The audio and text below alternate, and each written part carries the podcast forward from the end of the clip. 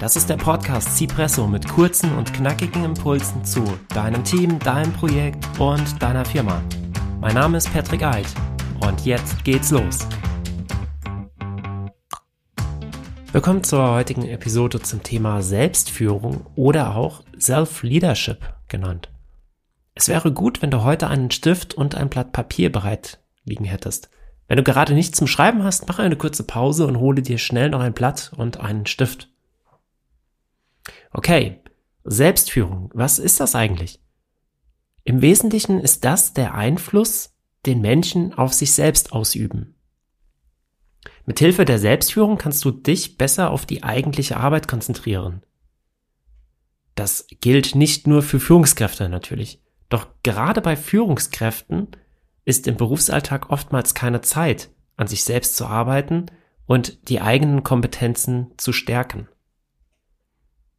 Daher ist es ratsam, bereits früh mit dem Thema Selbstführung zu beginnen, auch wenn vielleicht noch gar keine Führungsaufgabe oder Führungsverantwortung für andere Mitarbeiterinnen vorliegen. Wenn du bereits in Führungsverantwortung bist oder kurz davor stehst, dann mache dir Gedanken darüber, welche Werte dir wichtig sind und was dich als Führungskraft auszeichnet. Belebte Werte sind zum Beispiel Ehrlichkeit, Respekt, Vertrauen und so weiter. Ich lade dich ein, dir jetzt darüber Gedanken zu machen. Überlege dir drei bis fünf Werte, die dir wichtig sind und schreibe sie auf. Mache dazu jetzt eine kurze Pause und führe den Podcast fort, wenn du dir deine Werte aufgeschrieben hast.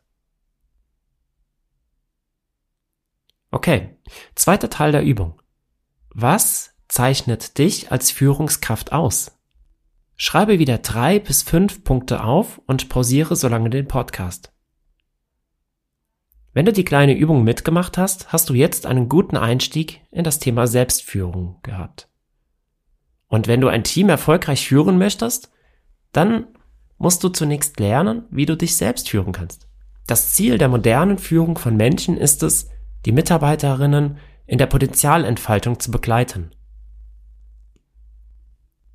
Als Führungskraft solltest du mit gutem Beispiel vorangehen und dich für deine Werte und deine Haltung einsetzen. Dazu musst du dir über beides bewusst sein und eben bewusst handeln. Als Führungskraft agierst du als Vorbild. Wenn du für deine eigenen Werte einstehst und das offen kommunizierst, steigert das die intrinsische Motivation, da man mehr auf der menschlichen Ebene arbeitet und sich gegenseitig unterstützt. Reflektiere auch deinen eigenen Führungsstil. Wann reagierst du wie?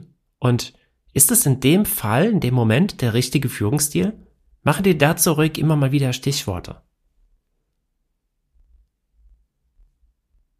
Zum Beispiel, wenn eine Situation war, die gut oder schlecht gelaufen ist, dann notiere dir das. Beantworte dann die beiden folgenden Fragen. Wie hast du reagiert? War das in der Situation der richtige Führungsstil? Achte dabei auch auf die Persönlichkeitstypen und die Rollen, die die Mitarbeiterinnen einnehmen. In welcher Rolle waren sie, als du so und so reagiert hast? Und reagierst du anders, wenn sie in einer anderen Rolle sind? Mithilfe dieser Selbstbeobachtungen wirst du deiner Selbstführung bereits einen großen Schritt näher kommen. Wie bereits gesagt, ist das Reflektieren des eigenen Handelns sehr wichtig. Hierzu habe ich auch ein paar Fragen, die ich dir mit auf den Weg geben möchte. Beginne jeden Arbeitstag damit, dass du dir Gedanken darüber machst, was für den Tag deine Kernaufgabe ist und was du von dem Tag erwartest. Also, notiere dir zum Tagesbeginn, was ist deine Kernaufgabe? Da wirst du den Fokus drauf legen. Was erwartest du von dem Tag? Also wie wird er laufen? Und siehst du vielleicht Stolpersteine? Am Tagesende reflektierst du den Tag. Was ist gut gelaufen? Was war nicht gut? Und was hat dir heute Freude bereitet? Schreibe dir das jeden Tag auf und zum Start der nächsten Woche reflektierst du die vergangene Woche. Du kannst dich da der Starfish-Retrospektive bedienen. Also drei Kategorien. Stop doing. Was hast du gemacht, was du einstellen möchtest oder solltest? Start Doing, was möchtest du in der kommenden Woche ausprobieren? Und Continue Doing, was wirst du beibehalten? Und wenn du so reflektiert an deine Arbeitstage und deine Arbeitswoche herangehst, dann beweist du damit deinen Vorbildcharakter. Du setzt damit Automatismen in Gang, die für die erfolgreiche Teamführung notwendig sind. Aber unabhängig von den verschiedenen Modellen und dem Selbstreflektieren ist die wichtigste Methode, die du als Führungskraft einsetzen kannst, einfach mal zu reden und zuzuhören. So banal es klingt. Deine Aufgabe als Führungskraft ist es, das Wozu zu füllen. Die Vision muss greifbar sein und nicht nur als Slogan irgendwo auf der Wand hängen. Als Führungskraft lebst du diese Vision vor. Und Führung bedeutet auch Hilfe zur Selbsthilfe. Erfolgreiche Führungskräfte geben ihrem Team Freiräume und schenken ihnen, ihnen Vertrauen. Dazu gehört auch wichtige Aufgaben zu delegieren und transparent zu handeln. In den nächsten Episoden werden wir da immer mal wieder drauf zurückkommen. Doch äh, machen dir bitte auch klar, dass ein externer Impuls keine langfristige Auswirkung haben wird. Es wird dir leider nicht viel bringen, wenn du zu dem Thema nur einen Impuls-Podcast hörst oder einen Workshop durchführst.